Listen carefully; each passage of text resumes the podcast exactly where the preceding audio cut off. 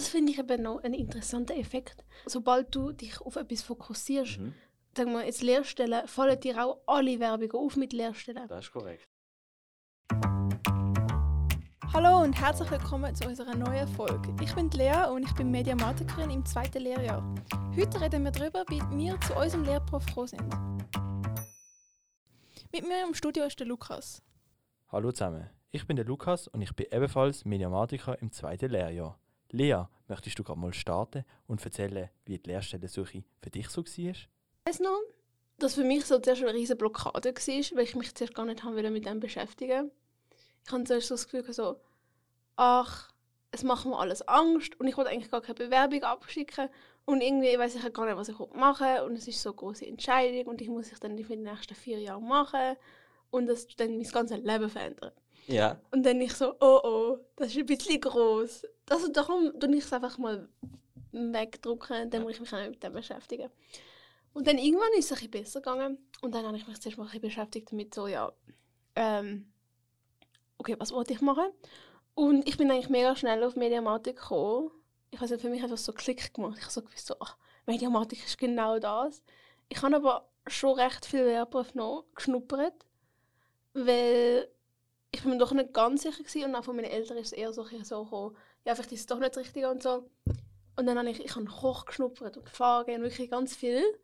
Und das hat mich aber dann eigentlich eher noch bestärkt drin, dass meine Entscheidung richtig ist. Ja, voll. Ich glaube, man muss ja verschiedene Sachen schnuppern. Auch wenn man sich schon bewusst ist, ich möchte das machen. Weil sonst sieht man gar nicht das ganze Spektrum, was es eigentlich gibt. Und eben dann, wie du gesagt hast, ist es nochmal sicherer, was man wirklich möchte. Mir ist es eben auch so, gewesen, ich habe auch Koch geschnuppert. Ja. Und ähm, ja, es ist, es ist alles auf verschiedene Art toll, was man macht. Aber irgendwie am Schluss ist mir bei mir mir Mediamatiker hat mir am meisten Spaß gemacht. Auch. Doch, kann man so sagen. Ja, also die Entscheidung ist ja oft auch immer so, du hast verschiedene Interessen und was man dann möchte als Beruf machen und was man vielleicht einfach als Hobby behaltet. Voll. Wenn jetzt, wenn jetzt Mediamatik mit Koch vergleichst, ist eigentlich, man kann beides sagen, okay, ich nehme das eine als Beruf und das andere als, als Hobby. Ähm, es geht eigentlich in beide Richtungen gut. Äh, darum, ich glaube, das ist auch wichtig. Also, dass man so das dann ein bisschen kann abtrennen und ich glaube, das ist auch sicher etwas, wo dann eben in der, in der in so Schnuppern, wenn du gehst schnuppern, Schnupperlehre machst, Schnuppertag, Infoanlass, dich informierst, dann merkst du so ein bisschen, was ist vielleicht geeignet eben als Beruf und was ist eher als Hobby geeignet. Wenn wir gerade schon bei Hobbys sind, hast du denn eigentlich wegen Mediamatik schon irgendetwas in die Richtung als Hobby gehabt oder so? Ja, voll. Ich muss sagen, ich habe recht viele Hobbys in die Richtung gehabt. Oh. Ähm, oh, jetzt, Ja, jetzt bin ich gespannt. Also recht viel ist vielleicht groß, aber ähm, also Fotografie habe ich sehr lange gemacht, ähm, aber dann eher in einem anderen Style. Ich habe sehr viel ähm, Straßenfotografie gemacht. Ich habe das sehr cool gefunden, so in der Stadt verschiedene Blickwinkel können einzufangen. Was jetzt, ich glaube, jetzt, im Arbeitsalltag vielleicht eher weniger benutzt ist, aber trotzdem halt mit der Kamera arbeiten. Ich habe sehr gerne gemalt und gezeichnet. Also wie uns im Haus hängen recht viele Bilder von mir. Was mich mega stolz macht, äh, dass meine Familie das anschauen jeden Tag. Ähm, und das so ein ähm, was gibt es noch? Ah, in meiner Altersschule haben wir auch einen Kurs mit Python, also so ein Programmieren und so. Das, dort habe ich auch mega gemerkt, dass es mir mega Spaß macht. Ich muss sagen, ich habe jetzt, ich habe ehrlich gesagt wieder alles vergessen. Aber ich weiß einfach nur das Gefühl von, oh, es macht Spaß. Ja.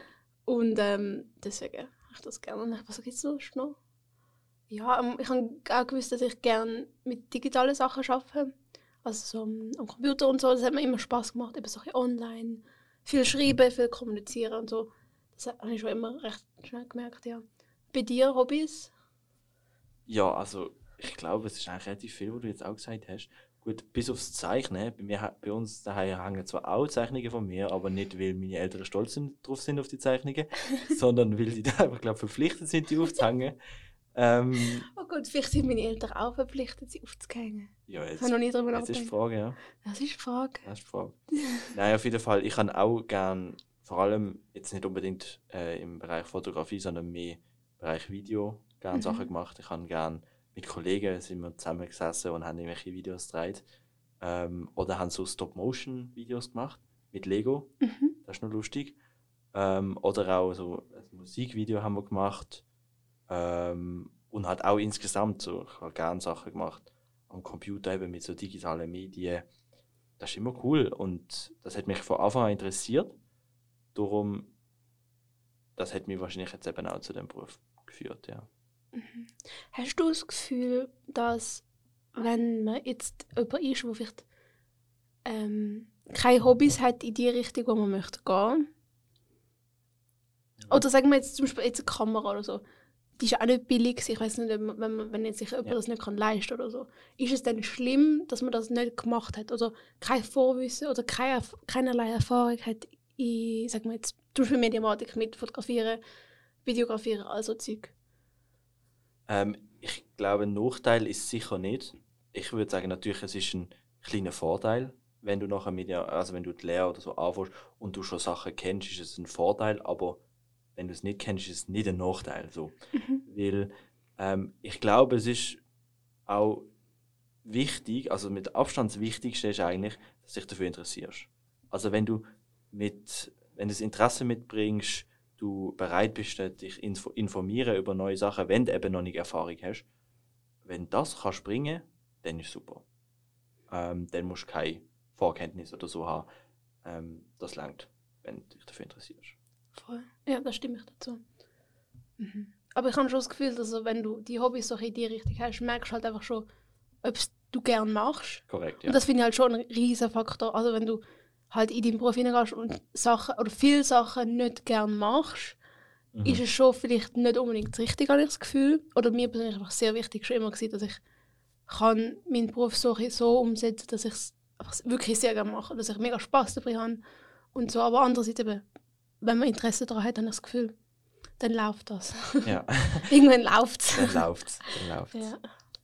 Ich glaube, ähm, so Hobbys, wenn man das Bereich schon im Ho ähm, Hobbys hat, im Bereich, wo man vielleicht später möchte angehen, helfen ja vor allem eigentlich, um so ein bisschen den Weg zu leiten.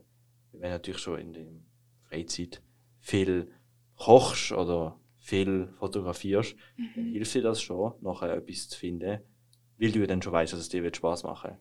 Sonst, wenn du natürlich Uni-Erfahrung im Beruf startest, ähm, keine Hobbys dazu hast, eben vielleicht nicht geschnuppert hast, vielleicht keinen Informationstag besucht hast, dann kann es natürlich sein, dass du Glück hast und du hast gerade etwas Cooles getroffen. Aber es hilft sicher schon mal, sich möglichst viel damit auseinanderzusetzen, zum Wissen, ob einem das nachher wirklich Spaß macht. Voll. Das Ja. denke ich ist sehr wichtig. Mhm. Ist es für dich, sorry, ist es für dich eine große Hürde gewesen, ähm, so ein dich anfangen damit beschäftigen? Ich glaube, es ist gegangen, aber es ist schon eine Hürde, weil man möchte sich eigentlich in dem Alter, in dieser Zeit nicht wirklich damit auseinandersetzen. Also mir geht eigentlich lieber raus, gehen Fußball spielen, gehen ins Kino, anstatt daheim sitzen und sich mit dem auseinandersetzen. Gut, natürlich, wenn man ein Hobby hat, dann gut man es eigentlich so ein bisschen damit verbinden, eigentlich schon fast. Aber es ist schon eine Hürde, aber es ist, glaube ich, auch wichtig, dass man sich damit auseinandersetzt, weil es doch auch, weil du es doch auch machen musst. Natürlich kannst du ein, kannst nicht wirklich viel damit auseinandersetzen und noch einfach wieder an die Schule oder du gesagt einfach das machen, was deine Eltern wollen machen Mhm. aber ich glaube, es ist schon wichtig, das zu machen. Also, aber wenn wir jetzt so ein bisschen eben weitergehen, Berufswahl, und dann kommt eben das nächste, ist ja dann so Lehrstellensuche, wenn man sich dann mal für eine Richtung entschieden hat. Und ich muss sagen, bei mir war es ein bisschen langweilig. ich habe einfach im Internet gesucht und Ja. gesucht und dann mich auf ein paar Stellen beworben. Und dann bin ich ein paar Mal eingeladen worden und dann habe ich eine Lehrstelle bekommen. Und, ähm, aber ja, wie war das bei dir? Gewesen? Ja, also ich habe natürlich auch ein bisschen im Internet geschaut wegen Lehrstellen, so wie man das so eigentlich macht, aber ähm, ich habe auch nicht so extrem viel gefunden, gerade so in der Nähe, sage ich mal. Ähm, und eigentlich auf die Lehrstelle, die ich jetzt habe, bin ich drauf gekommen, äh, weil meine Mutter ist äh, bei uns in der Stadt hat's ein Schwimmbad. Sie ist ins Schwimmbad gegangen und dort hat es ein Poster äh, mit Werbung halt, wo auch drauf stand, ist, dass es jetzt Mediamatiker gibt äh, da. Und das hat sie mir dann erzählt und hat gesagt, jo, schau doch mal dort, bewirb dich doch auch mal dort. Äh, dann habe ich das gemacht und jetzt bin ich da. Jetzt Also, da. es ist eigentlich so ein bisschen zufällig gewesen, aber ich glaube eben, so Zufall braucht es auch. Mhm. Ähm, und das zeigt auch, wir finden im Internet alles und das ist, das ist klar, aber manchmal ist ja auch ein viel aufs Moll oder wir finden nicht genau das. Darum, man kann eben auch im Bewerbungsprozess, eben, wo man vielleicht eben sich nur auf das fokussiert, auch mal ein bisschen nicht anders schauen, auch mal irgendwie Kollegen, Verwandte fragen, ob sie etwas kennen oder eben auch auf Werbung schauen, auch wenn man vielleicht Werbung manchmal eher nicht so ansieht. Das finde ich eben noch ein interessanter Effekt. Solang, sobald du dich auf etwas fokussierst, Mhm. sagen wir jetzt Lehrstellen, fallen dir auch alle Werbungen auf mit Lehrstellen. Das ist korrekt. Also bei mir ist es so, ich habe nachher überall nur noch Lehrstellenwerbung und ich denke, Ja. Wieso, wenn sich jetzt alle, also hallo, was sind da so viele Lehrstellen? Oder auch auf Instagram und alles, es war nur dort gewesen. und jetzt sehe ich eigentlich fast keine mehr, aber ich habe eben das Gefühl, wenn mein Gehirn sich darauf fokussiert hat dort. Ja. Das ist auf jeden Fall so. Darum ist es sicher auch so wichtig, sich wirklich damit auseinanderzusetzen, weil plötzlich siehst du die ganzen Möglichkeiten, die du Mhm. vorher gar nicht gesehen hast. Voll. Es ist ja, glaube ich, bei eigentlich so allen Themen so. Ich glaube, du dich dann ja. nachher darauf fokussierst oder dich darüber interessierst, dann findest du noch auch viel mehr über das Thema. Mhm, voll. Ja.